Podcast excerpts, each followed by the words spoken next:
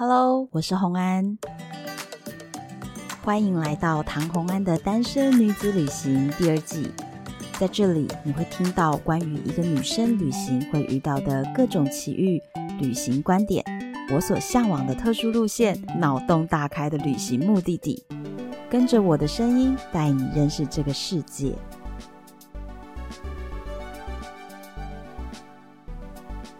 欢迎回到旅游的单元。今天呢，我们要聊的是一个在疫情后的旅游市场里面非常非常受到大家欢迎，而且受到关注的一种旅游方式，叫做半自助团。那今天呢，我当然请到的来宾就一定要是半自助团的达人喽。所以呢，我现在邀请 Firas。Hello，大家好，我是旅行快门的 Firas，又来玩啦。对，就是每次你来我就开工。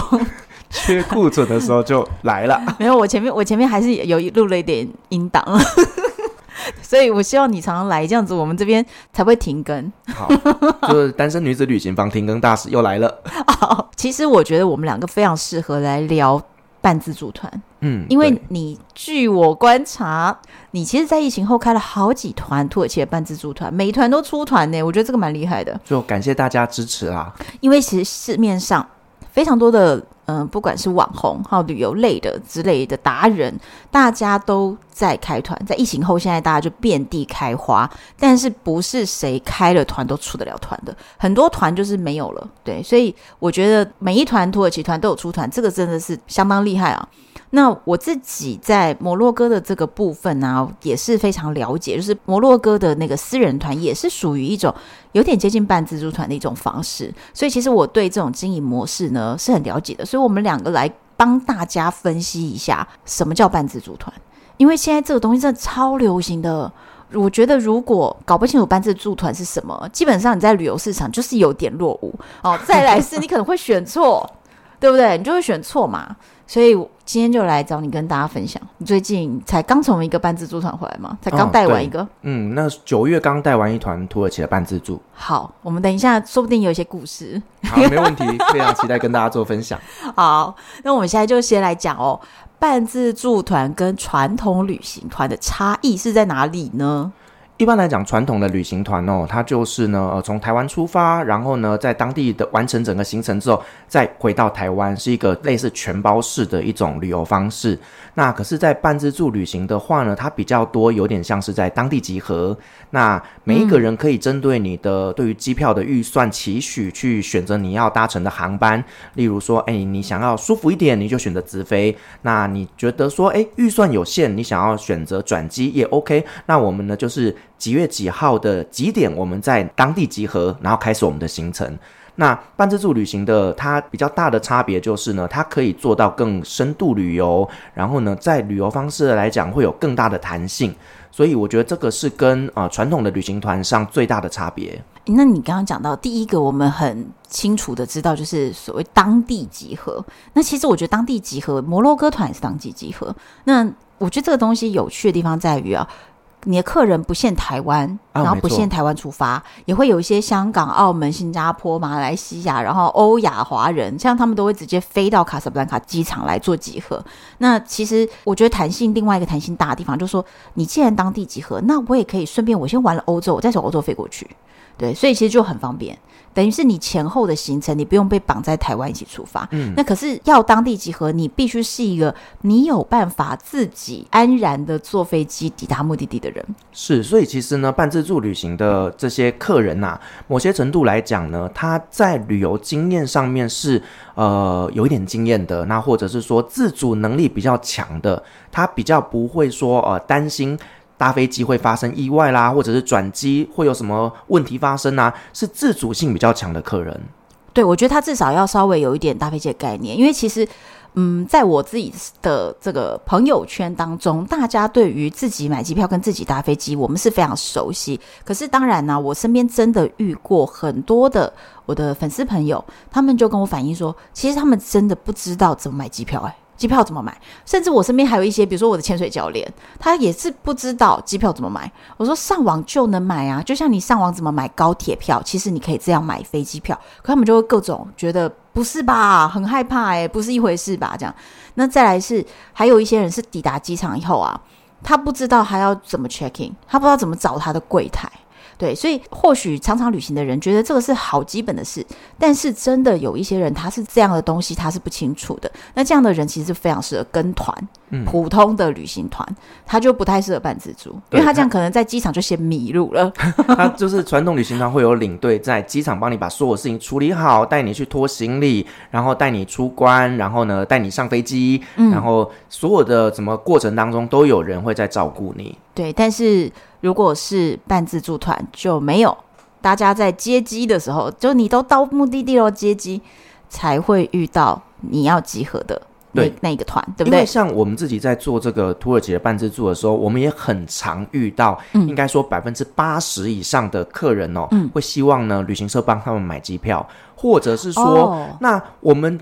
不会搭飞机，有没有人可以带我们过去啊？哦，对，其实其实真的蛮多人对搭飞机是不太清楚那个流程。对，所以我通常会给他们说：好，这个是我自己会搭的班机。如果你时间可以配合得上，那我会陪你们走。但如果你们时间没有办法的话，那你们可能要稍微研究一下怎么过去。哎，你这很贴心呢，你都还有这样子，就是搭同一班机，算是他们直接跟着你，这样比较简单了。对，但是因为我自己的行程可能会提前一天去，嗯，延后一天回，因为我要在当地迎接陆陆续续到来的客人。所以那这样他们就要为了想要跟你一起搭飞机，要提前到。对，也可以啦，反正他就待在饭店，就不要乱跑。对，就是如果你时间是比较弹性的话，你可以这么做。但是我不是不是说不是在带团，对，我不是照 schedule 走的班机啦。那另外。一个就是说深度旅行的这个部分，你刚刚说半自助团有时候可以玩的比传统旅行团更深度。对，因为呢，半自助旅行的时候，它有一些可能是像我在当地开发出来的私房景点，那这个呢是传统旅行社他们呢呃没有去挖掘到的秘境。那或者是说有一些餐厅，因为呢，呃，如果今天旅行团它的人数可能二十几个、三十几个，那他们就没有办法去走一些街边的小店嘛。那他们一定都是配合旅行社的团体餐厅。那他们吃到的东西，坦白讲，你可能从第一餐到最后一餐变化性就不会这么大。可是像如果是我们办自助团的话呢，人数大概都是十来个上下，那我们就可以去当地那种很行啊来的这种餐厅里面用餐。嗯，而且那个其实会比较特色一点。对，因为其实团餐，我不知道大家有没有经验，团餐是什么呢？你就拿台湾岛内的国旅来讲哈，就是比如说毕业旅行哦，几百个人一起去进一间大餐厅，然后全部都是大圆桌，然后都是上那种就是。呃，一桌多少钱的桌菜，桌菜，然后就是固定的菜式，所以你怎么吃就那样，那种就是团客会去的地方。可是你自己想一想，如果我们今天自己在台湾玩，你会去到那样餐厅吗？不会，我们会比较喜欢，比如说 IG 上面啊，或者是 Facebook 上面啊，我们去找有没有人推荐的餐厅，然后我们想要去一些特色的小咖啡馆啊。可是如果是今天大旅行团，他随便就三十个人，他不可能带你去这种小地方，他没有办法。第一，他大旅行。的的这个游览车车子很大，它停不住，然后再来是它没办法停，没办法等，然后再来是你在那个地方，你可能一进去，人家整间店都是坐不下你，所以也没有办法这样安排。可是如果是这种半自助团的话，通常人数是少的。有半自助团人数很多的吗？呃，我自己的经验的话，对我来说，十个人是我最好掌握的，因为。坦白讲，虽然说是半自助，可是，在旅行过程当中，呃，大小事情还是我要去照顾大家的。所以，如果超过这个人数上限的话，我会觉得我没有办法把所有的时间分配给每一个客人的话，我觉得对于客人来讲是不公平的。我我是觉得办自助团要 take care 的地方很多了，对，所以其实细节太多了。对，瑞奇摩洛哥最多就是我之前在跟媒体一起去的时候，也是一团大概十二个人，我就紧绷了，没有办法再多了，再多下去真的要崩溃了。对啊，而且就是传统的旅行团，因为他们可能当地有旅行社，然后有配这种呃导游，那导游会 take care 所有大小事情嘛。可是像我自己在走半自助的部分的话，那比较多的时间都是我带着客人。去做一个当地的体验，那我要 take care 的东西真的太多了。可能我们现在在这个景点，我的脑子已经跑到下一个景点去了。其实我觉得你刚刚讲到一个关键，就是因为我们今天人少，所以我们也是希望给大家去到一些比较特殊的私房景点。那这些私房景点或者是比较热闹闹区，你想让他体验到真正，比如说摩洛哥老城区里面风情，我们就是要在巷弄里面钻，才有那个味道。所以我们带着他，可是你在这么多人的地方钻，其实是要花好大精神去顾你的团员，不能有人不见了、走丢了。好，那但是如果是大团。他就不会走这里，因为大团那么多人，他丢一个人他都损失不起，所以大团他就不会带你去走。可是你觉得你错过了老城区的巷弄，你觉得可不可惜？可是大团没有办法，他必须要照顾到每个人，他必须要保证你的安全，所以他就会某些地方他直接帮你跳过。诶，所以大团就是去不了。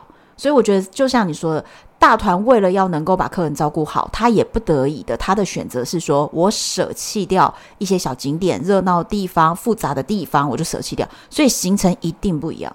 而且还有一个问题，就是说，其实，在很多国家的这种旧城区啊，嗯，它的交通是呢，大车子进不去的。对啊。是以前他们的设计就是街道就是这么小，所以呢，你今天开着大的游览车，你一定走周边。这种大型的道路，那你大道路这样子景点放人下来之后，你就没有办法绕进去小城，因为他那个状况就是他只能在这个定点上下车，所以在带团的过程当中，我们就自然不会去告诉大家说后面还有什么东西，我只会让你看到眼前的东西，因为真的有有难度，你知道像那个我也是跟媒体从那个摩洛哥回来嘛，我告诉你。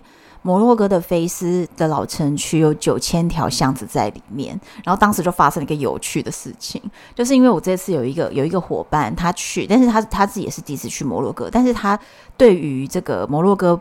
没有那么熟悉，然后他的理解可能就是一般我们可能去欧美团的理解这样，所以呢，他居然在这个时候有人要停下来买饮料，然后有一个人买饮料，就有两个人买饮料，三个人买饮料。那前面在走的人就觉得说，哎，后面的人怎么都一直不跟上？那我们前面就停下来等。然后他就觉得说，哎，一直让前面的客人等，好像有点不好意思。然后他他把他想得太简单，因为那个时候在老城区，在刚开始哦，然后他就直接说，那不然你们往前走，遇到岔路停下来。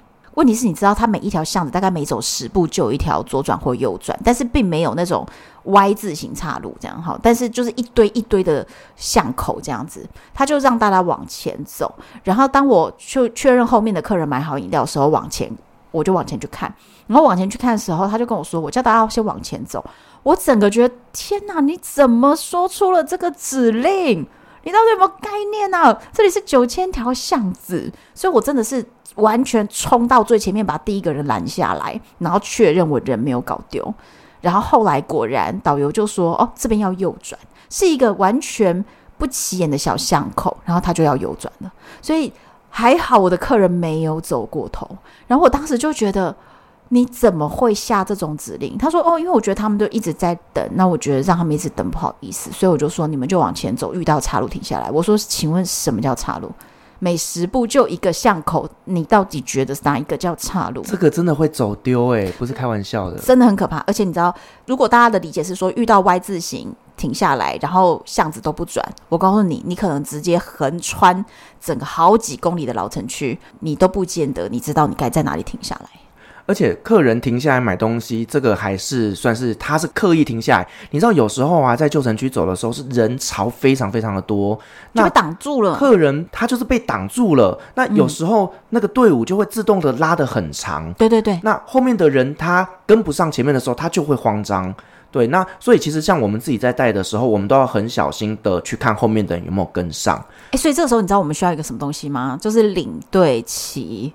就是大家虽然说觉得那个小旗子非常的，为什么要跟着旗子走？可是我告诉你，你在这种地方，你真的需要旗子。我天哪！嗯，然后像我们在做一些大众交通工具的时候，例如轻轨啦、地铁啦，那你又要确保说所有人都在这个时间内会上车，因为有时候捷运它开门的时间就不是这么的长的时候，嗯，你要让所有人都上车，其实那个是需要特别去注意的。真的，如果说整团上去，然后后面有两个人没上去，那到底怎么办？太崩溃了，是对对对，所以其实真的不容易耶，好多好多细节哦。然后，但是也因为这样子，才能够看到比较深度有意思的小地方。嗯，那我想问一个问题哦，半自助团有没有风险？我坦白讲，半自助团呢，它一定跟传统旅行团保护好好的是不太一样的。嗯，那你可能像我们刚刚讲的，在交通移动的过程当中，可能迷路的迷路了风险呐、啊。那或者是说呢，呃，你可能在路边试吃他们当地的小摊贩，然后吃坏肚子啦等等的。因为传统旅行团是比较不会让你去碰触他们 local 的这种路边摊的。但是如果你今天在外面这样随便吃啊，你有可能会吃到。拉肚子等等的，所以它是有一点点的风险性在的。所以呢，我们刚前面有提到说，呃，半自助旅行团的客人，我们会希望他是有一点点自主能力的。就是当你今天迷路了，嗯、那你也知道饭店怎么回去。其实我觉得不只是自主能力，包含你的 sense，你的逻辑是对。因为有一些人他会认为我吃坏肚子是你的责任。哎，这这种真的就不应该参加半自助团。你还是去参加传统的旅行团好了。对对对对对，因为其实呃，有时候人家会问我说，呃，摩洛哥的私人团啊，跟传统旅行团啊，有没有比较便宜？有时候我不会跟他说便宜耶，真的，你觉得有比较便宜吗？怎么可能？你就不会便宜，对不对？对啊，我跟你讲几个点，我我先讲，我认为就是我来解释为什么不会比较便宜。半自助不等于便宜，然后我来解释我的点，然后你等下也分享你的点。第一，我说一般人家三十个人在坐一台游览车，三十人去 share 一个导游、一个领队、一个司机去 share 这些服务，好，所以你摊下来钱是便宜。那今天如果你是半自助，你十个人就要去摊一个领队、一个司机，要去 share 一台车。那当然车子车型可能会小一点，但是你十个人要去平摊的费用，怎么可能便宜？对不对？这是第一个，我们就是很简单数学问题。再第二个就是，今天你既然是半自助团，那你就希望它更有弹性，所以你有的时候，我们甚至可能会去吃米其林餐厅。半自助团不代表廉价团。这不是一个概念，对不对？所以他有时候甚至因为哦，可能很多高级的餐厅或很有意思的，或很很有 style、很风格的那些店，大团不会去，然后半自助团去了，所以你或许体验到更棒的东西。那你怎么会去讲说有没有便宜？因为人家都在吃团餐，你在吃米其林，那当然是价格不一样的啊，对不对？那你你觉得还有哪些地方是不会便宜？因为很多人哦，他们听到半自助就会觉得说啊，我要去自助，那就是会比较便宜啊。可是其实哈、哦，以旅行社在操作来讲的话呢，可能我先以土耳其来做举例啦。那有一些地接旅行社呢，光是饭店这件事情哦，他可能一年跟这个饭店压一千张床位。对，所以它的房价自然就是便宜。那同样的餐厅也是哦，他们传统做这种团体餐的话，他可能就是呢预算给他多少钱，那他就是做出这样子的东西。所以其实他可以用大量的量体去把价格给压低。然后再来就是传统旅行团呢，他们会有一些是购物站的行程嘛。那购物站呢，每进一站就可以折多少钱，所以进越多，价格就越便宜。所以呢，嗯、你今天呢参加传统旅行团的时候，你的价格呢肯定是比半自助还要便宜的。原因是因为。嗯，饭店也便宜啦，然后吃的也便宜啦，然后还有购物站啊等等的。那半自助旅行的话呢，其实就是把购物站给拿掉嘛。嗯、那你省去了去购物站的时间，你全部都花在景点上，你可以玩得更深入一点点。嗯、那有更多的时间在那边拍照。那再来就是。饭店的部分，因为呢，旅行团在操作的话，他们通常是会选择在一些我们刚前面提过大巴士好进出的地方，那就是在郊区嘛。嗯、那再来就是呢，你餐食都是被固定好的，你没有办法说什么哦，我想要随便点什么我想吃的东西。所以半自助团它的价格，它肯定是比这种传统旅行团还要贵的。对，但是体验是完全不同，嗯，就更深度。而且像刚刚我有想到，包括住宿，你知道摩洛哥的我们这种比较私人团的安排啊，都是会安排大家去住传统庭园住宅，叫 Ria。啊，我们去住 Ria，那你会体验到哇，原来摩洛哥阿拉伯这些有钱人是住在什么样的房子里啊？哇，那个贵族般的生活，你就觉得真的是住几晚感觉一下。可是如果是大团，你没有办法住在瑞亚，因为瑞亚规模它就是一个有钱人家房子，怎么可能让你三五十个人住进来？所以呢，大家就会去住，比如说万豪，就是普通的那些饭店，全球的饭店集团。那也不是说这饭店居然不好，但是呢，老实说，它各国就差不多，它的标准的样式就那样。我觉得那种传统的大型连锁饭店、国际级的饭店，有一个好处是，它真的不会出什么大问题啦，不会出包，所以它基本房间就长那样，符合你期待。但你希望它要有更好的细节、更好的有趣的地方呢，也可能没有。然后另外啊，像呃我们在做土耳其的话，像你知道卡帕多奇亚就是热气球嘛，对不对？嗯。那其实卡帕多奇亚最中心的那个小镇就是戈雷美、戈勒美。可是呢，旅行团他绝对不可能操作住在这里面，原因是因为呢，它的大型巴士是开不进去的。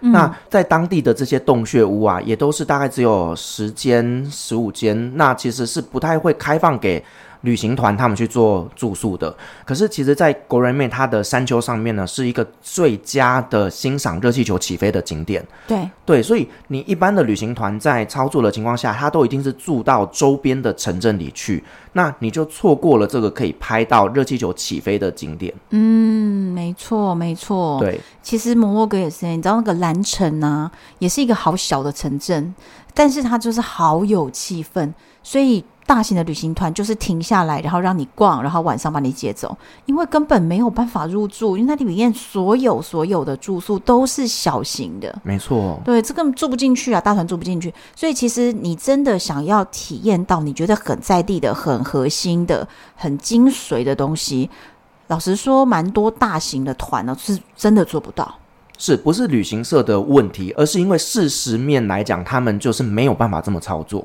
对，但是当然，你说他是不是给你一个基础？你认定说，哦，我参加旅行团该有的，他基本都会给你。对，就是他会给你一个呃，可能八十分的一个体验值。可是如果你想要体验更特别的东西的话呢，那这一块的部分，他们真的是比较为难的。嗯，所以这是为什么嘛？疫情后，大家其实越来越多走小团、走精致，甚至走到半自助。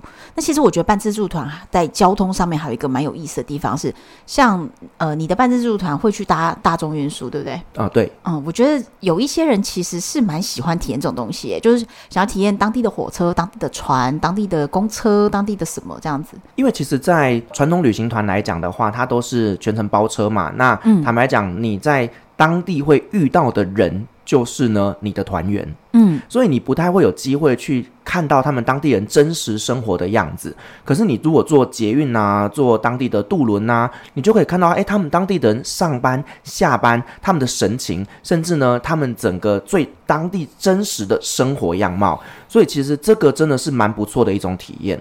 其实我觉得办自助团真的是要对于这个旅行有热情，和你真的蛮喜欢自助旅行的人，嗯，对不对？不然其实有一些人他只喜欢看景点，当然也不是说这样不好。但是如果是这样的人，他就会觉得我并不想看当地的人，那 那不是我想看的东西，所以他就在办自助团里面找不到他的快乐。嗯，因为其实我在今年二月的时候出了一个团嘛，嗯，然后那个团呢，其实我得坦白讲哦，办自助的团他。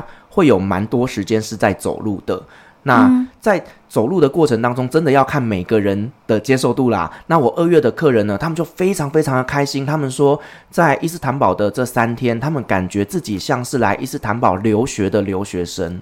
哇，这么棒的一个体验！他们就觉得，哎，在路上慢慢的走，然后欣赏当地的这些建筑，然后看看当地的人样貌什么的，他们就觉得自己融入当下了。可是呢，嗯、我也曾经遇过，就是呢，客人他们就跟我抱怨说什么啊，整天都在走路，像行军一样。他其实这样就是应该要去做有游览车的团啊。是，所以其实真的。半自助团，它其实不见得适合每一个人啦。而且半自助团种类蛮多的，因为其实像我们摩洛哥私人团的部分是有请司机的，嗯，可是摩洛哥私人团就是走比较价钱比较高的路线，就是不是他真的。因为摩洛哥毕竟哈是一个没有什么公共运输的地方啦，所以 在摩洛哥没有人执行自己去搭车的半自助，这样你的行程哈本来十五天拖到三十天你都走不完，因为各种误点。那其实像土耳其的话，大城市是有地铁嘛，它公车。应该说，像我自己在操作的话呢，就是城市与城市之间，我是全程都有包车啦。嗯，但是到了伊斯坦堡来讲，为什么我选择不包车呢？原因是因为你包车，你可能塞车的时间呢会更多。有道理。对，然后再来就是，它明明大众交通工具就是这么的发达了，你为什么要舍弃呢？嗯。然后再来就是有一些大的景点，例如说圣索菲亚清真寺或者是蓝色清真寺那边，巴士就是开不进去。那巴士把你放下的地方，你要再走进去。去景点，你可能要再走个十到十五分钟。可是你今天坐轻轨，你就直接在门口下车。对呀、啊，对呀、啊，那边轻轨很方便呢、啊。对，所以其实呢，我刚刚说过这一次的团，有人他就是说觉得像行军走路走很多。那我后来呢，这件事情我去跟其他呃有在带这种常规土耳其团的领队们聊天，他们就只丢了一句话。嗯土耳其哪有不走路的？土耳其就是这么大，它就是要走路。不管你今天是跟团啊，一般传统团或者是办自助团，你就是要走路。好了，不想走路的朋友们，请你不要去土耳其吧，去摩洛哥。哎、欸，摩洛哥也是要走。我跟你讲，摩洛哥啊，有两大老城区，一个叫菲斯，一个叫马拉喀什。这两个地方老城区，我们都会安排一日的那种 one day tour，就是说有导游带你在里面走。不然九千条巷子你自己走，你真的不会走出来。你可能七天后再走出来，对，就是真的会迷路。是重新投胎的意思吗？真的会迷路，九千条巷子哎，真的会迷路，所以我们会有导游带你走。可是，就算导游带着你走，但是他不是背着你走，所以你还是要一直走。你知道我自己看我的那个 iPhone 上，不是会帮我们计算一天走了几步路吗？对，这两个地方都是一万五千步起跳。哦、我跟你讲，我平常也是。没有很常在走路的人，所以你知道那个一万五千步，我真的回去脚一定要抬起来，然后就觉得我好累哦，我累到没有办法吃晚餐，就是我就觉得晚餐我都不想吃了，请让我躺平，真的很累。所以你说有这样子的地方，它的特色就在老城区内。然后哎，我遇过哎，我遇过客人跟我说，那我想要去哪一间哪一间餐厅吃饭，他在老城区内，可不可以请司机载我去？因为走路要两公里。因为你知道老城区它直径可能就超过四四公里五公里了，所以其实老城区是非常非常大的一个范围。你就想到它是它的古城，然后古城内部是维持着中世纪的样貌，完全都没有现代化。然后它现代城市是在另外旁边，好，不是在这个老城区内。然后他就跟我说，他两公里的路想要叫司机，我说那里面没有办法开车。他说那我要怎么去？我说走过去，因为在老城区里面，大家就是用走的。你知道这个也让我想起哦，就是这一次的团啊，就也有客人反映说，嗯、明明就已经叫计程车要到旧城区某一个景点了，嗯、为什么下车还要走路？然后我就心里想说。可是很多欧洲的景点不也都是这样吗？不是，我跟你讲，其实我觉得台湾朋友如果不太理解，如果真的你听到这边还是不能理解，那我就跟你解释。你就想象啊，今天假设我们是要去士林夜市，但是你要想象它是一个有五公里长的士林夜市，就是一个超大型士林夜市放大十倍。好，那你今天坐计程车，难道你可以说我要到士林夜市里面哪条巷子吗？不能嘛，你的车子还是已经到士林夜市口。然后你里面的店你要自己走进去嘛？对，所以这个没有办法。对，因为其实真的很多旧城区，因为道路规划的关系，好、哦，它是没有办法让任何的交通工具进去的，除非你搭轻轨。所以当时我看到那个留言，我也是觉得，嗯，好，就是没有概念呐、啊，真的是就是比较没有概念的朋友。然后再来是我要问一个问题，因为其实刚刚这样聊一聊，就发现啊，其实有一些人他真的对于半自助是没有概念的。他完全不适合，他的期待值根本就不在这个地方，所以这样的人如果一不小心参加了半自助团，会发生怎样的惨剧？那磕数磕不完呐、啊，所以是他自己可能也不开心，然后再来是搞到领队导游都非常痛苦，是。因为其实像我们自己在带团的时候，我们都会希望说啊，你如果在这整个旅游过程当中，你觉得哪里没有服务好，或者是哪里你觉得不开心，你一定要马上跟我们讲，因为这样我们才有机会去调整自己，然后去改进。但是如果呢，你从头到尾都不让我们知道说你哪里觉得不舒服，哪里觉得不开心，然后就这样闷在心里面十几天，你不开心，然后回来要客诉我们，我们也不开心。哎、其实我觉得这是一个亚洲人的通病，就是其实我自己的感觉是这样，就是很多客人他习惯在键盘后面、电脑荧幕后面，他就非常不客气的讲话，然后当你直接致电给他说不好意思，请问哪些部分我们是可以改进什么什么的啊？哎呀，没有啦，其实我觉得什么什么啦，然后他他就不好意思了。你知道我我们之前有我听过人家一个课，就是说。他说，在老城区的导游带他们走的时候，他想停下来买东西，然后导游就走掉了，然后他就觉得我都不能买东西，然后还说哦，发生了好几次，我就觉得诶，发生第一次，那你等一下追上他了，你怎么不跟他说，等一下停下来让我买东西？那你为什么不马上讲呢？可是他们的反应就是说，他不好意思讲。可是问题是你不讲，那他就是还是走这么快，所以这件事情就会一天发生好多次。然后接下来这个老城区的行程已经过了，你接下来也不会再回到这个城市了。然后这个时候你再说，哦，我都没有买到我想要的东西。那你你两个礼拜之后跟我讲这件事情，我也没有办法帮助你了。我能怎么办呢？对不对？可是他们就是当下不反应，或者说哦，导游走好快哦，他都不等我们。我说那你就叫他走慢一点啊，你怎么不跟他讲呢？我觉得亚洲客人的问题就是当下不好意思反应。嗯，他们就是说不出口哎，所以是不是我们的领队需要关心？就是我后来慢慢觉得说啊、呃，当领队这个工作，其实啊、呃，客人的心理我们也要去稍微了解一下，所以我们要去学习客人心理学啊，必须。而且我跟你讲，你们要非常会看脸色，嗯，因为亚洲客人特别不愿意讲，反而是欧美客人很妙。欧美客人是他今天不喜欢，他就直接跟你说我不满意耶。哦，他就说我我觉得这个不满意。比如说，他们甚至去酒吧里面点了一杯酒调酒，然后说这调酒真的太难喝了，我觉得我不能接受。诶，可是我告诉你，他至少愿意说。对，你会觉得他怎么讲话那么直啊？可是他至少愿意说。他一说，我们可以说不好意思，那这一杯我给你免单，我帮你换一杯好喝的来，这样好不好？那是不是马上他有了弥补的机会？然后这个客人有得到他满意的，再再补偿了一杯调酒。我觉得外国客人比较是这种性格，就讲话很直。可是他今天这么直，是给你改进的机会。所以后来我我我以前啦，我以前会觉得哈这么直，我好像难以承受。可是后来我就会觉得外国人讲话这么直是一件挺好的事情，你不用去猜他。可是常常我遇到的亚洲人，或者是特别台湾的朋友，都会这样子。他表面上都跟你说 OK OK 没问题没问题，然后回来给你写大长篇作文，然后开始从头批评到尾。嗯，你有遭遇过这种事情？很长。就是我觉得你等待我把档案打开，我现在开一下你的档案。就是我觉得你可能当下觉得哪里不合理，或者是哪里觉得不是这么的正常，那你一定要马上讲，因为讲了我才知道要怎么去跟你解释嘛。因为说实话啦，我我觉得这是我个人的一个疏失，可能是因为。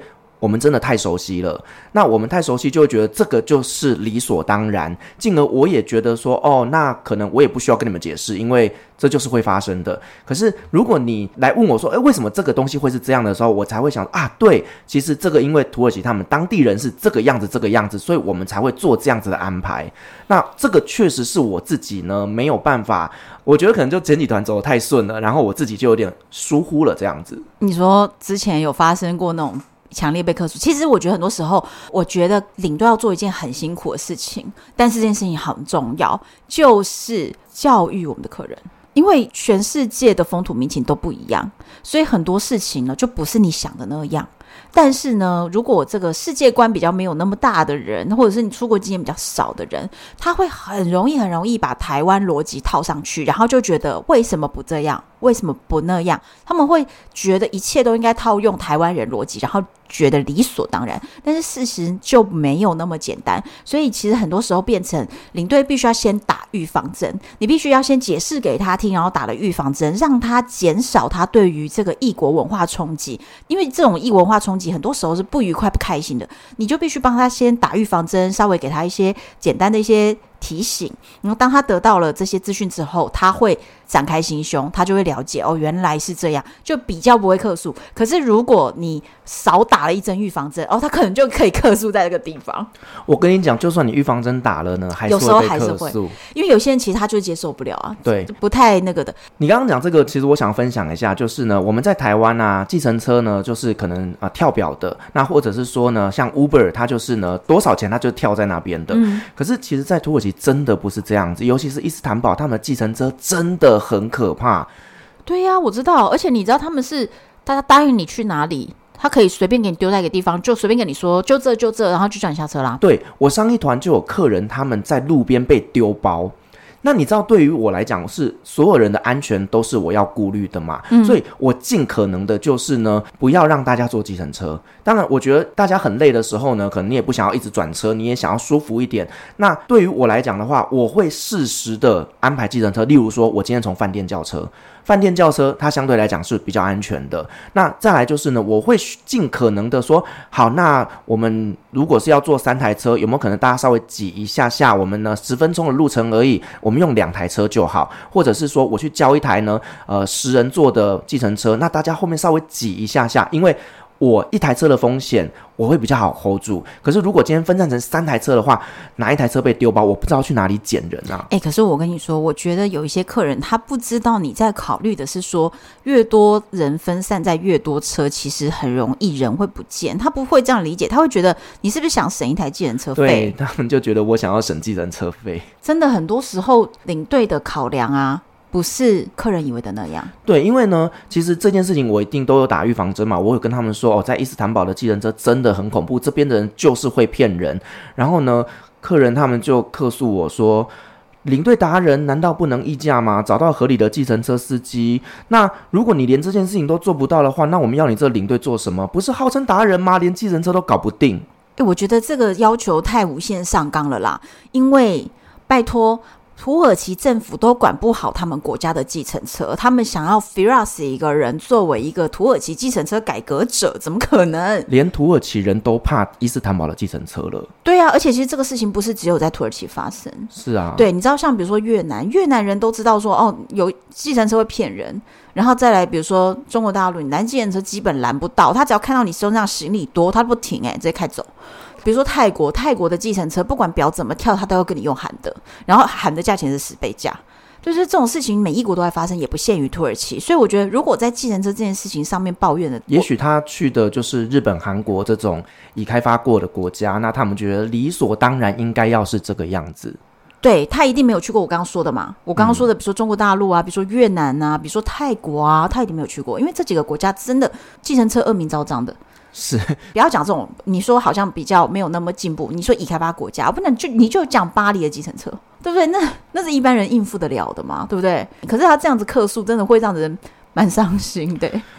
就是我其实出发点都是在于呢，团员的安全性，那绝对不是为了要省钱。因为我想实话，计程车是能多贵就没有多少钱，就没有多少钱。但我不是故意要折磨大家，让大家走得这么辛苦，而是。对我来讲，安全才是第一考量。嗯，我觉得对你在考量安全，可他们不知道。对，可是你觉得，如果你有解说，我解说了，可是他反正他不接受啦。对啊，就是他觉得你说一套啦，其实你就是想省钱啦，不要讲那么多啦，对不对？是蛮委屈的啦。啊，我觉得就是你解释了，他不见得听啊，这倒也是真的。然后再来是我看到一些客诉。说土耳其浴的品质很差。我们是在卡巴多奇亚让大家洗的，因为其实呢，哎，你们是去哪一种啊？给观光客的还是 local 的？给观光客的。你知道为什么要安排给观光客的吗？因为 local 他们会嫌脏。对，然后再来就是呢，啊，台湾人的皮肤相对来讲比较脆弱。那你如果去 local 土耳其那种，是拿菜瓜布在你身上刷，然后客人出来就说他身上起沙了。对，然后呢，你如果来皮肤过敏或红肿，那我就死定了。哦，所以你们是去给观光客的，可那这样子一个人多少钱？呃，其实这个行程是因为我们后来是赠送给客人的，对，啊、因为所以是送的，对，然后送的。早知道不要送，因为送了还被客诉。对，就是因为卡巴多奇亚那一边的这一间浴场，它是真的很给观光客的，所以我们呢能够预期就是它安全给过。那但是我得说，就是呢每一个。师傅的手法不一样，当然呢，我也不知道他今天的师傅会是哪些人。对我们来讲，就是呢，哦，我们 total 几个女生、几个男生要进去，然后我们请他帮我们做这样预约。然后因为呢，每一间土耳其浴他们的一个流程顺序也都不太一样，嗯、所以呢，呃，这位客人他是说，我们没有先告诉他们进去里面要做什么事情。那确实，我觉得这个是我下次可以再改进的地方。我可以先跟大家讲说，进去啊，换衣服啊，包包怎么放啊，等等的，这个就是简单的流程，让大家稍微知道一下。嗯，可是因为呢。每一间浴场的 SOP 都不太一样，所以呢，细节的部分其实我们都是由浴场里面的人来帮我们做引导的。嗯，对，那确实我这个地方少了一个部分，就是提前告诉他们的整个流程。嗯，然后他就觉得，呃，只洗十分钟超随便。我跟你说，我遇过一个，就是客人在反映说，他也在摩洛哥洗了土耳其浴，然后发生什么事情？他说，为什么那些刷澡的阿姨呀、全部都在聊天，就是一边帮你刷，一边跟隔壁聊天，他就觉得很不专业。可是我我们当时已经跟他说，你要去外国人去的土耳其浴，还是你要去 local 的高级一点的土耳其浴？因为 local 的也有非常接地气、非常便宜的。但是我就让他选说，一个是当地人会去，但是当地人的高级；另一种呢是观光客的。你要哪一种？他说他要当地人的高级。结果他去了以后，他就不高兴，说刷澡阿姨都爱聊天，不专业。可是我老实说啊，土耳其浴场在这个。穆斯林的文化里面，它是一个社交很重要的场合，因为穆斯林的女人，她们都是待在家里的，很少出来的，所以对他们来说，每个礼拜一次去浴场，就是跟左右邻居啊，然后家里的姐妹们呐。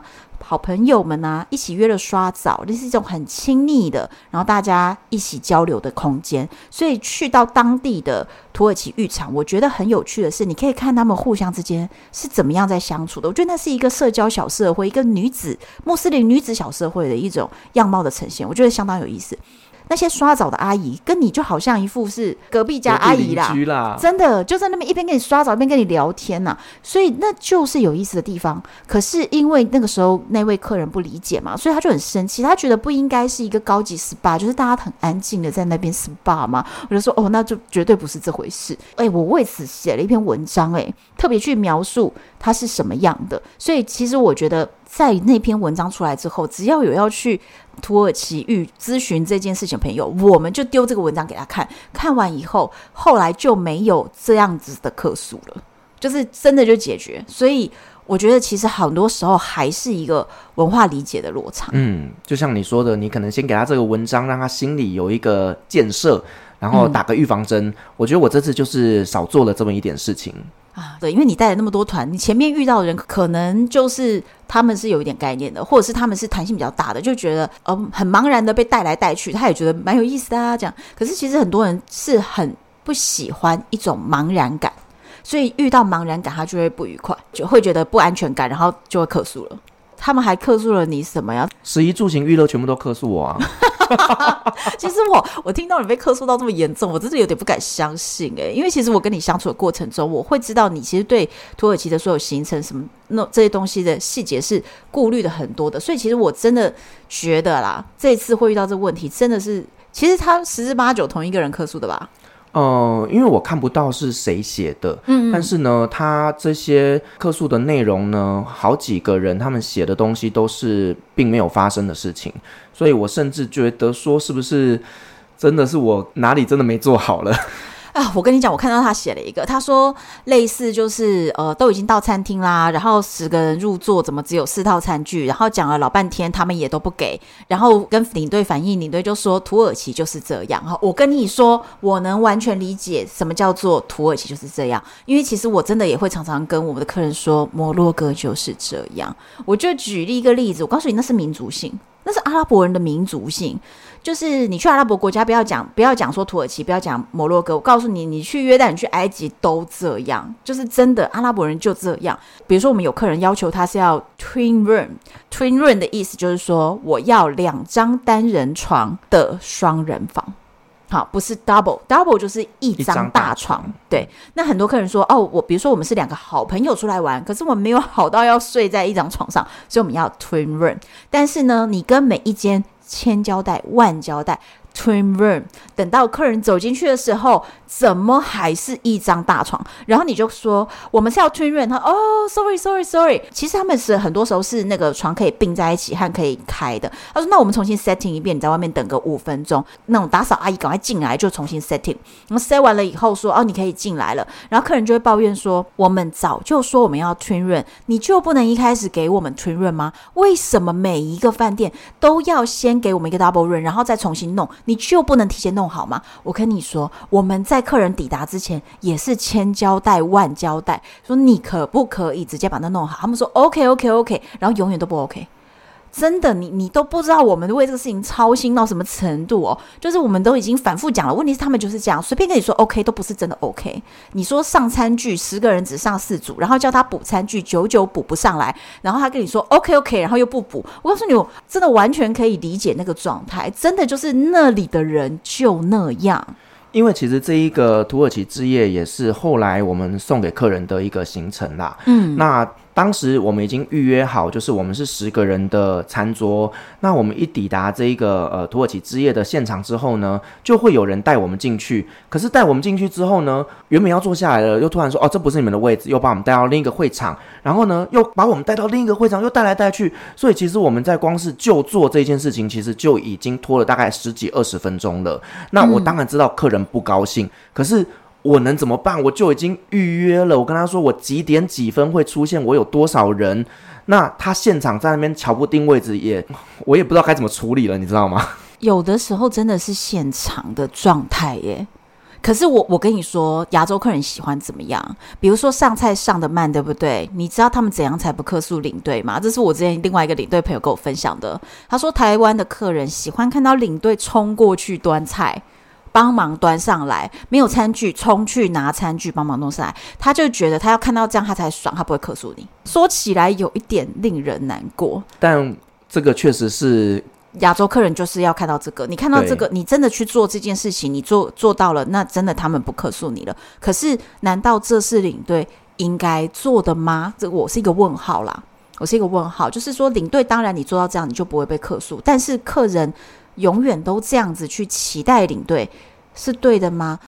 其实你今天去各国旅行，每个国家都有自己的民族性啊。如果你真的很希望说，哦，每个国家的人都要符合你的高标准，那真的你适合去的地方，比如说就是日本嘛。这就是为什么台湾人很喜欢去日本啊。我觉得也很合理啊，比较没有文化痛苦的冲击，然后各种就是走进一间餐厅要生气，走进旅馆要生气，就比较不会这样子。但是领队真的有点为难。难做啦，太难了啦。好，那还有什么是你觉得真的那些反应是你觉得这傻眼呢、啊？其实因为这一次的团，我们有安排了一个地中海的出海的行程。那对于我们来讲，就是呢，我们因为原本预期要招收的人数是大团的人数，那后来呢没有招到那个人数的标准之后，我们才会改成小团的半自助旅行嘛。那我们在处理这个地中海游船的时候呢，我们是跟一家船公司订哦，那我们就跟他说，我们这边是十个人，那。照我们常理来讲，他一定会帮我们安排是那种针对所有观光客开放的这种大船。嗯，那所以我们当下预期的也是我们会搭的是这种船。那船公司呢，他们就把一些船上的注意事项告诉我们说，不能够带外食啦，然后饮料什么通通都不准带，只能跟船家买嘛。这个其实是很正常、很合理的事情。所以我们就会把这些注意事项呢传递给客人，让他们知道一下这些注意事项。那我们在上船的那一天哦，那就是船员有两个小哥，他就把我们带到港口去。然后我们到港口发现说，诶，我们竟然是一个小船呢，是一个包船，是一个 surprise。OK，那这就是赚到诶，赚到是赚到哦。然后呢，后来我们上船之后呢，那小哥就问我们说，哦、呃，你们有没有带外食？有没有带饮料？嗯，那我们当然跟他说没有啊，因为规矩上是不行嘛，对不对？嗯、我们就说没有。然后小哥就说，哦，这样子哦，那你们要不要下船去买？因为呢，你们待会在船上跟我买会很贵哦。这个小哥人也太好了，人真的很好。那你们就下船买、嗯、啊，不知道在哪里，是不是？我带你们去杂货店买，嗯、然后他就带我们去杂货店买。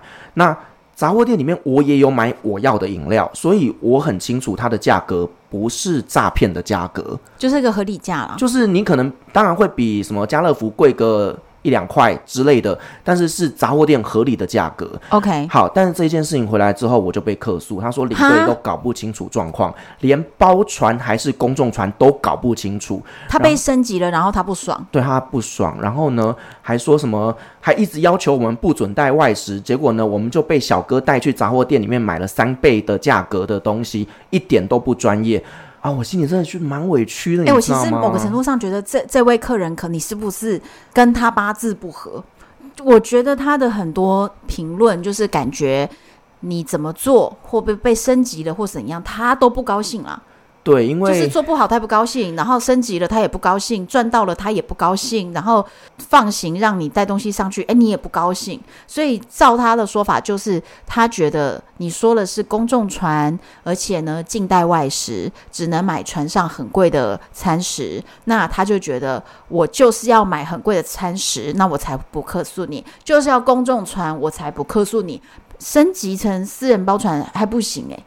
其实我后来觉得，也许我在一开始不知道是什么点，就让这一位客人不是这么的开心。所以其实他在后面的这些问卷调查表里面有一些内容是我个人觉得蛮无言的。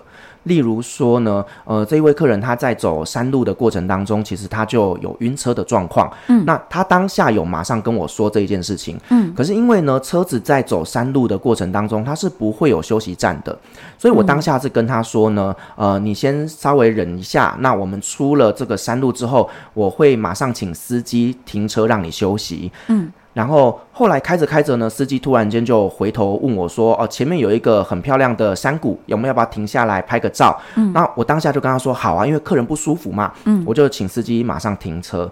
好，那后来停车之后呢，他客人他就到旁边去休息嘛。这个时候我呃我就去跟司机说呢，呃，这个客人他不舒服，好，待会让他坐前座。那你开慢一点，慢慢开就好了。后来呢，司机他重新上路之后呢，他就非常的贴心，去旁边的杂货店买了一罐 i r o n 就是土耳其的咸酸奶。他给客人喝，那客人喝了之后呢，他就觉得舒服了一点了。嗯，那我当下也觉得说这一件事情就解决了，听起来是圆满的呀。是，可是他就说哦，呃，领队都没有帮他处理，因为都已经告诉他我身体不舒服了，你为什么还不在当下跟司机说呢？可是其实当下我的考量是因为哦，司机在开山路的情况下，他是完全专注在路上面的，如果你突然间喊他，他可能会吓到。那可能会有一些紧张，所以其实你是在找寻一个比较安全的时间点要跟他说话。因为呢，这一次的车程我并不是坐在司机旁边，而是我是坐在跟客人一起的后座，所以呢，我会选择司机停红绿灯的时候，我才会叫他。嗯，你是顾及安全问题，我是顾及安全，但是我觉得我没有在当下跟客人解释这一件事情，就让他误会了。那后来呢，他就说还是司机小哥很细心，他有注意到我不舒服，所以停在路边让我们拍照。他真的是蛮天真的，司机就在开车看着路，怎样注意你不舒服，所以我觉得很妙诶，其实是你去跟司机说的，但他都觉得绝对不是你的功劳。对，然后他觉得司机为他做了任何事情，天哪，司机开了天眼了，他跟我心电感应，他知道我不舒服。对，然后司机去买 Iron 给他喝，司机很贴心，相较之下，领队就相形见绌。太无言了，我真的觉得这个相当无言啦，因为我觉得他怎么会所有的事情，他认为司机跟他心电感应嘛，不然怎么可能知道？当然是你去讲的呀。当然是我去讲的，但是他就是觉得，他觉得你啥事都没做，所有人都是好的，就是领队在害他。他真的跟你八字不合哎。我们不能够这样去评断说客人他是一个怎么样的人哦，但是我相信一定是在一开始在不知道什么地方我让他不开心，让他看我不顺眼，所以呢，他后面可能就拿着他的小本本在，每一件事情都在讲，嗯，每一件呢，真的，我我我刚刚看了有点。震惊，对，包含像是你知道斐提叶那边不是有一个 fish market 吗？对啊，对啊，那就是呢，它中间是一个鱼市场，让大家自己去挑选自己想要的鱼货，然后拿去旁边给这些餐厅去做料理嘛。那因为这个真的是非常 local 的玩法，当地的一般传统旅行团比较不会走这个行程哦，所以我就安排了这样的一个活动。让大家自己去挑鱼，那或许大家比较没有上菜市场买鱼的经验，所以呢，我发现，诶，团员们好像不知道要怎么挑，所以这个时候呢，我就说好，那我来帮你们选啊，虾子啦、螃蟹啦什么的，我就凭着哦，可能我自己想吃，因为你们没有人要选嘛，那我就自己选一些我觉得还 OK 的的一些鱼货，然后拿给旁边的餐厅去料理。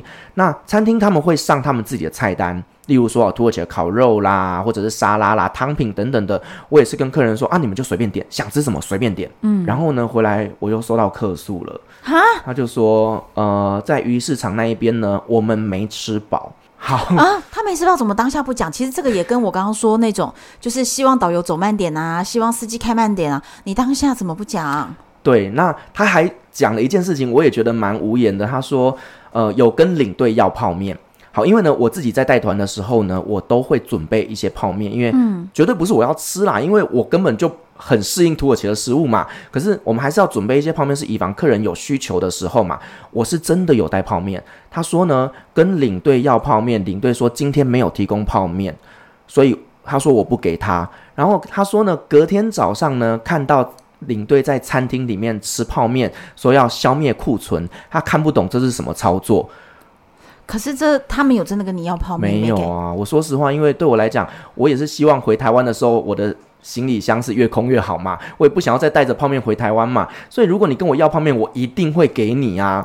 所以到底他们有什么误差呀？就是没有跟我要泡面嘛。互相之间，比如说 A 以为 B 有来跟你要，B 以为 A 有来跟你要，后来两个人都没来，所以他们就是没有拿到，然后他们就一直觉得是你不给，就是根本没有任何一个人跟我要泡面。所以这个到底是无中生有的一个客诉啊。然后再来就是他说领队在餐厅吃泡面这件事情是两天后的事情，他把它直接就是串在一起说，哎。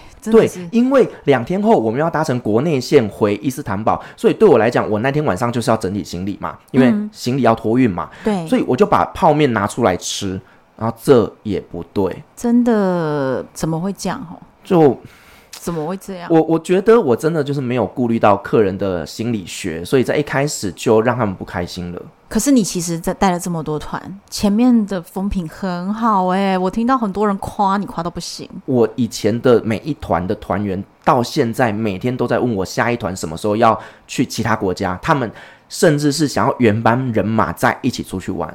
对啊，所以怎么刚好这一团就这么八字不合？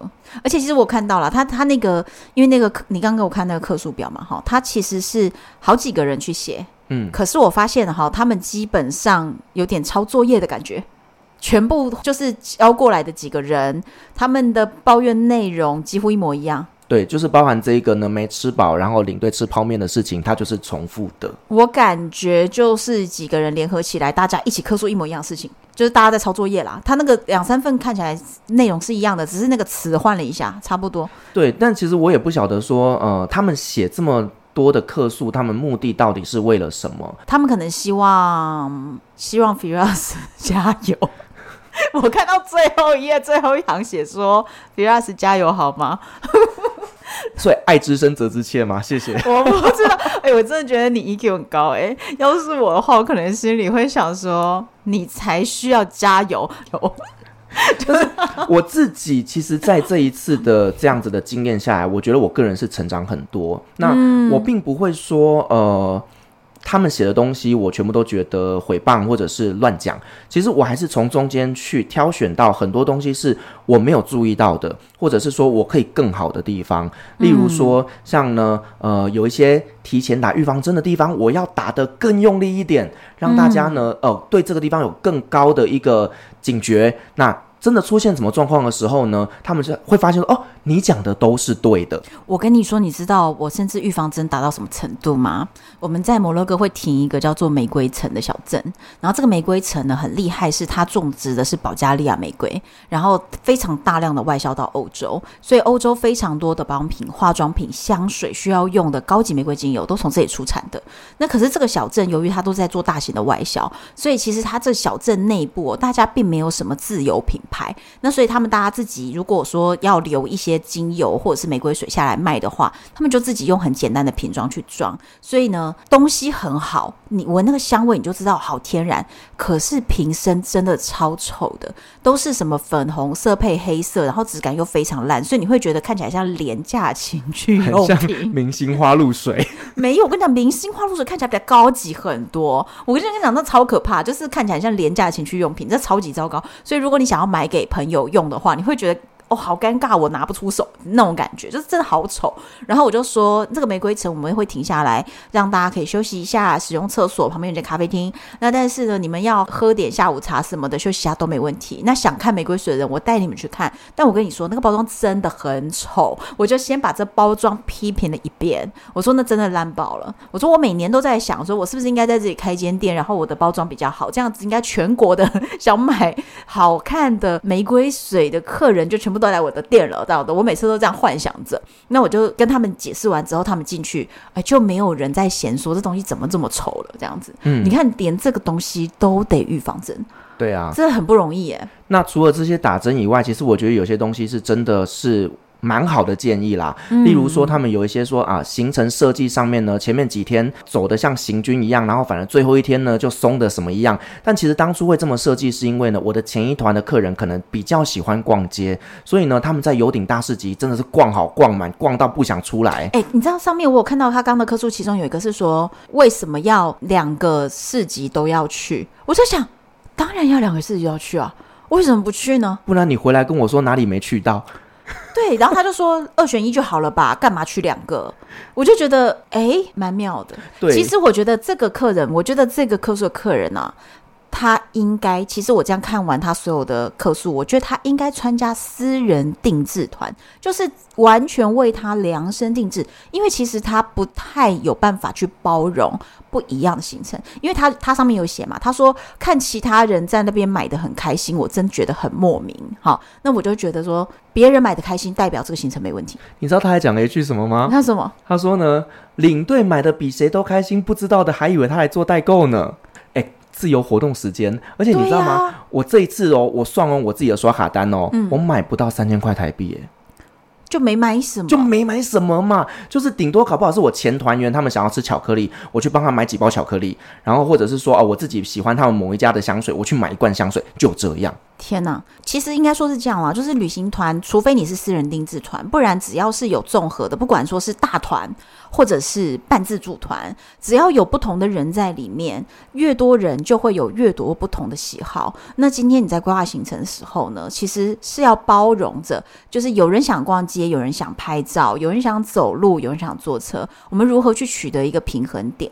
那在这部分去做一些沟通，这就是我们的工作。那但是如果说他连同团有人喜欢的点，他都要批评的话，那其实这样子的客人是适合参加私人定制团，全私人定制团。好啦，没关系。今天虽然你去了土耳其不开心，请来摩洛哥私人定制团，我不会安排你不认识的人同团。司机就是为了你服务，比如说你们一家人，然后呢？那这个司机就是你们的，车子就是你们的，然后完全不会有你不喜欢的人，然后所以呢，你不想停就不要停，你要停多久就停多久。你看，请他来摩洛哥吧，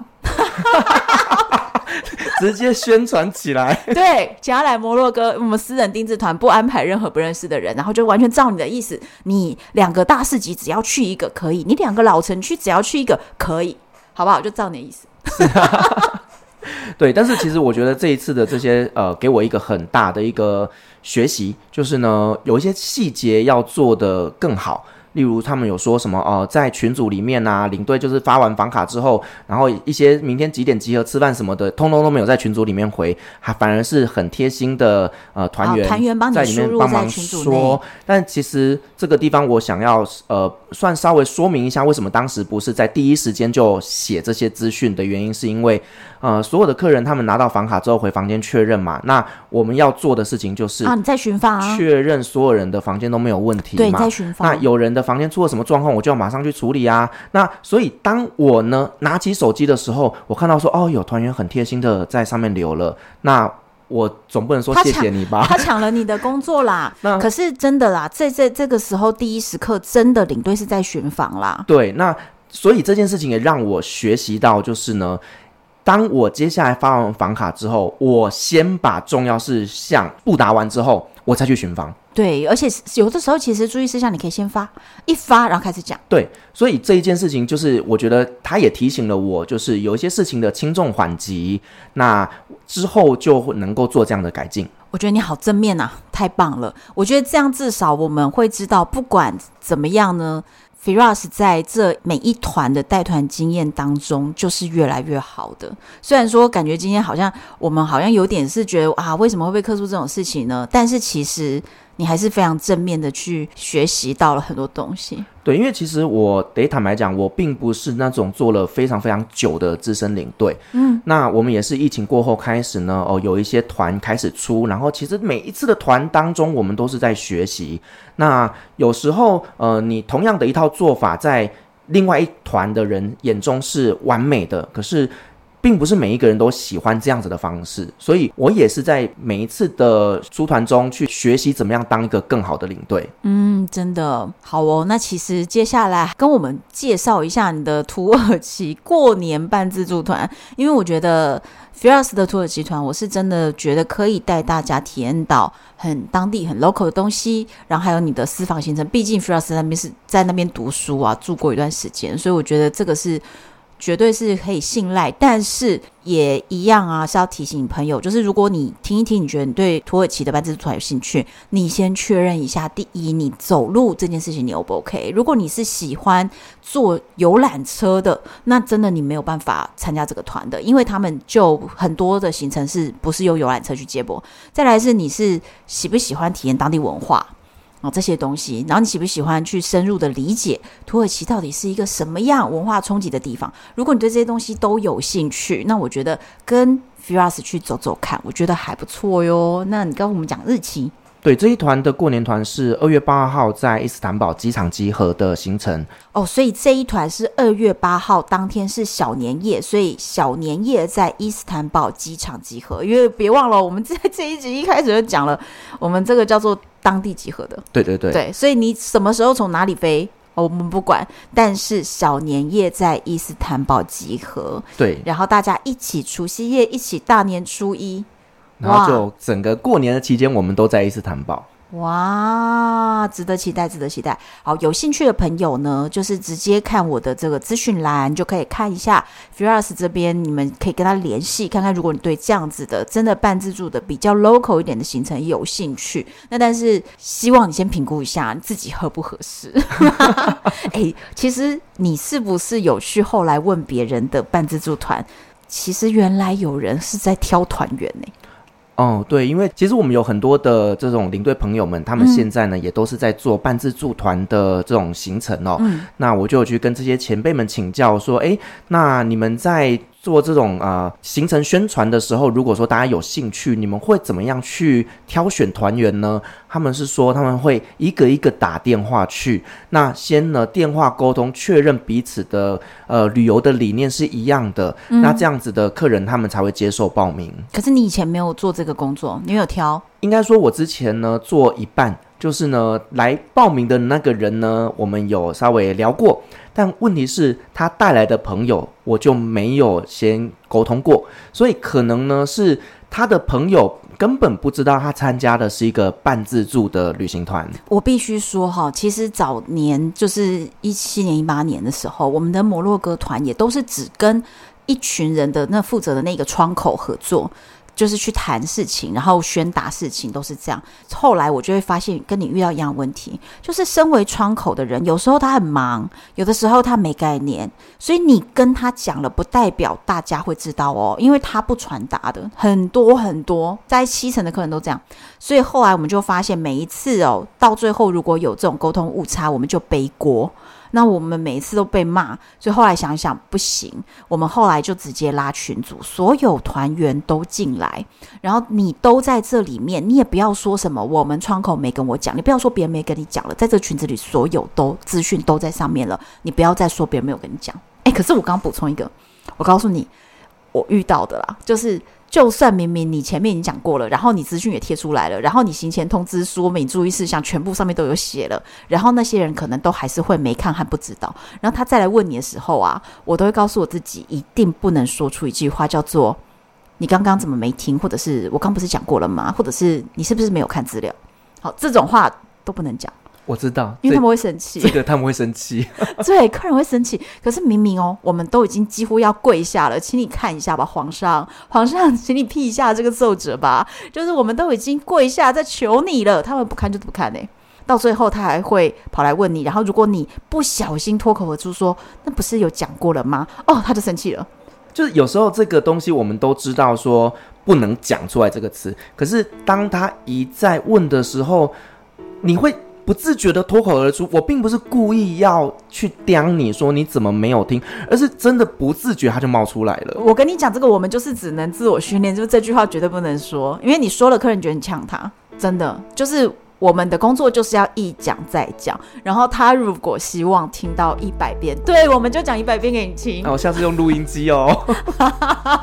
好了好了，今天希望跟大家分享的这个就是领队的干股谈啊，还有到底呢，关键是。现在最流行的半自助团，希望你们听完了以后就有概念喽。那想想看你适不适合参加？如果这刚好是你喜欢的形式的话，疫情后真的有蛮多的地方都是用半自助团来发团的，那大家就可以选择最适合你的旅行方式。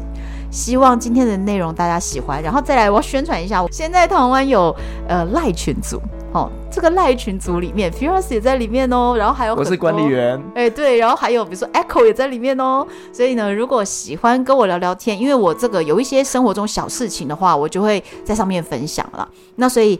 如果你喜欢的，想要跟我有更多的互动的话呢，就欢迎直接加入这个赖群组，我们也放在下面的资讯栏里面给大家看，敬请期待下一集。我是洪安，我是旅行快门的 Firas，拜拜，拜拜。